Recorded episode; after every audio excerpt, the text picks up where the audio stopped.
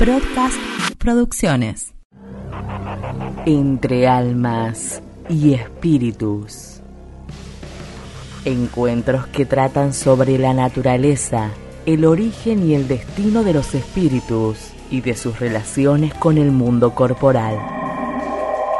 Entre almas y espíritus.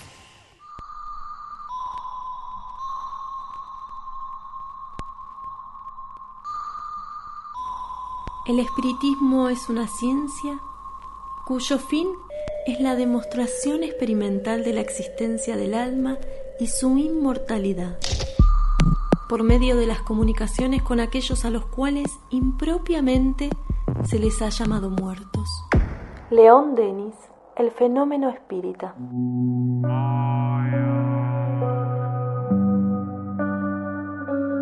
Hoy vamos a hablar sobre la existencia y la supervivencia del espíritu. El hombre es esencialmente un espíritu inmortal que no desaparece con la muerte orgánica, con la extinción del cuerpo físico. Sin embargo, millares de seres no creen en la inmortalidad del espíritu. Y además, la ciencia a pesar de todas las pruebas evidentes y experimentales al respecto, continúa afirmando, nada encontramos que justifique la creencia en la supervivencia. Es una hipótesis simpática y agradable, pero improbada. La inmortalidad del espíritu resulta comprobada por el Laboratorio Mediúnico del Espiritismo, cuyas sesiones prácticas traen hasta nosotros los mal llamados muertos nada más y nada menos que las criaturas humanas desencarnadas, aún perfectamente vivas, con todas las características que las distinguían en este mundo, cuando se encontraban en sus cuerpos físicos. El espiritismo comprueba sin dogmas, sin misterios, racionalmente, la supervivencia del espíritu gracias al cual construye el sistema con que explica, hasta donde lo permiten las limitaciones de la inteligencia humana, el mundo en que vivimos y el mecanismo de su evolución.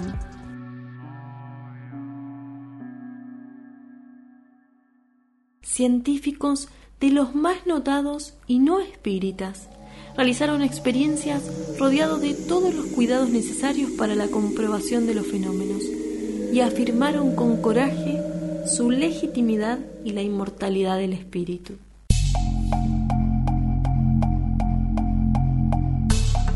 Numerosos, como sabemos, los fenómenos mediúnicos comprueban a su manera la supervivencia del espíritu, pero lo que torna la evidencia mayor es lo del ectoplasma, o sea, el fenómeno de los efectos físicos o de materialización. La historia del espiritismo registra muchos casos de materializaciones por ejemplo, la materialización estudiada del espíritu de Estela de Levin que por seis años se presentó al marido y amigos como si estuviera viva para el mundo físico. Y esto fue gracias a la mediunidad de Kate Fox. En verdad, nadie muere. Al desencarnar, dejando el cuerpo material, el espíritu vuelve al mundo invisible, a la patria espiritual, más vivo que nunca guardando sus características ni peor ni mejor que cuando se hallaba en la tierra. La vida, como la llamamos, no comienza en la cuna ni termina en la tumba.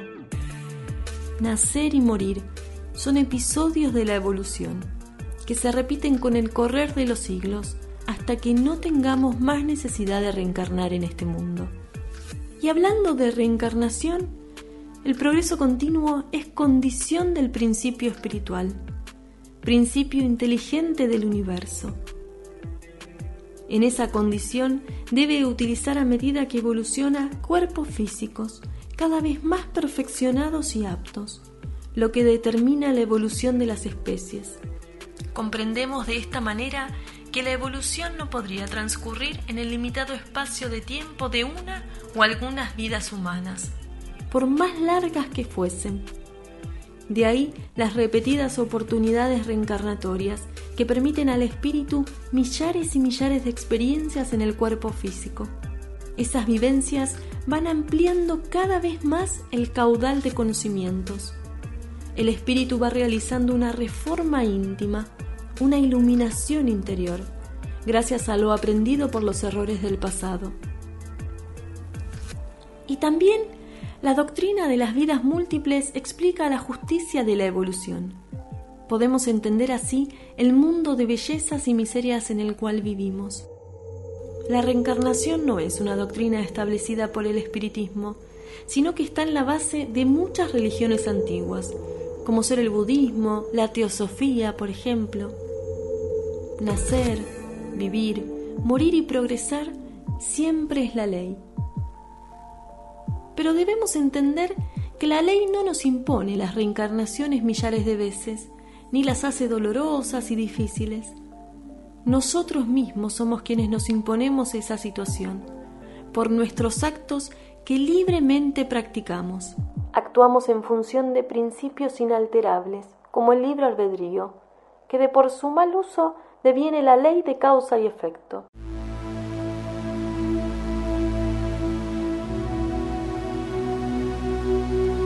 El universo nos concede el libre albedrío, o sea, la libertad de actuar como nosotros lo consideremos. Pero todas esas acciones estarán sujetas a una ley natural de justicia, llamada causa y efecto, o acción y reacción. Es por medio de esta ley que somos responsables por todo cuanto hagamos a otros o a nosotros mismos. Se dice que libre es la siembra de las actitudes, pero obligatoria la cosecha de sus consecuencias. Una mala acción que perjudique a otros o a nosotros resulta una reacción contraria de igual intensidad. Es, digamos, una manera sabia de la ley de enseñar para no repetir el error. Ni la ley ni un Dios castiga a nadie. En su lugar, la ley universal corrige. Isaac Newton promulgaba que toda acción realizada en un determinado sentido correspondería a una reacción de la misma intensidad y dirección opuesta muchos sufrimientos de personas o pueblos que se observan en la actualidad son explicados por el mecanismo de la acción y la reacción, por las acciones erróneas de encarnaciones pasadas en este u otros mundos, que terminan por provocar reacciones desagradables en la presente existencia. Del mismo modo, comprenderlo y actuar de manera inversa nos traerá un futuro de paz y felicidad. El dolor, tanto moral como físico, generalmente son pruebas necesarias para el progreso del espíritu. La aceptación de los propios dolores produce alivio y ayuda en la solución definitiva del problema. Solo el esclarecimiento nos puede sacar del estado de sufrimiento. La verdad los hará libre.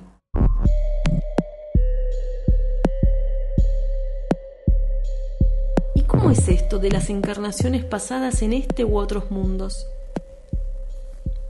Existen una pluralidad de mundos habitados que circulan en el espacio infinito y ofrecen a los espíritus encarnados estancias apropiadas a su adelanto. De la enseñanza dada por los espíritus resulta que los diversos mundos están en condiciones muy diferentes entre sí, y esto tiene que ver con el grado de adelanto o de inferioridad de sus habitantes. Entre ellos existen inferiores a la Tierra, física y moralmente. Otros están en el mismo grado y otros son más o menos superiores en todos los conceptos. Hace más de un siglo viene el espiritismo afirmando la existencia de otras civilizaciones esparcidas por el universo. Los mundos estarían distribuidos en consonancia con el estado espiritual en el que se encuentran los grupos humanos que en ellos habitan. De esta manera hay mundos primitivos destinados a las primeras reencarnaciones del alma humana, mundos dichosos donde el bien reina por sobre el mal, mundos celestes o divinos habitados solo por espíritus depurados. Los espíritus viven, señores, ya en la tierra como encarnados o en el espacio como desencarnados, y los intereses que los unen hacen que se comuniquen aunque se encuentren en planos diferentes de vibración, por medio de la mediumnidad, facultad orgánica de la que son dotados todas las personas en mayor o menor grado.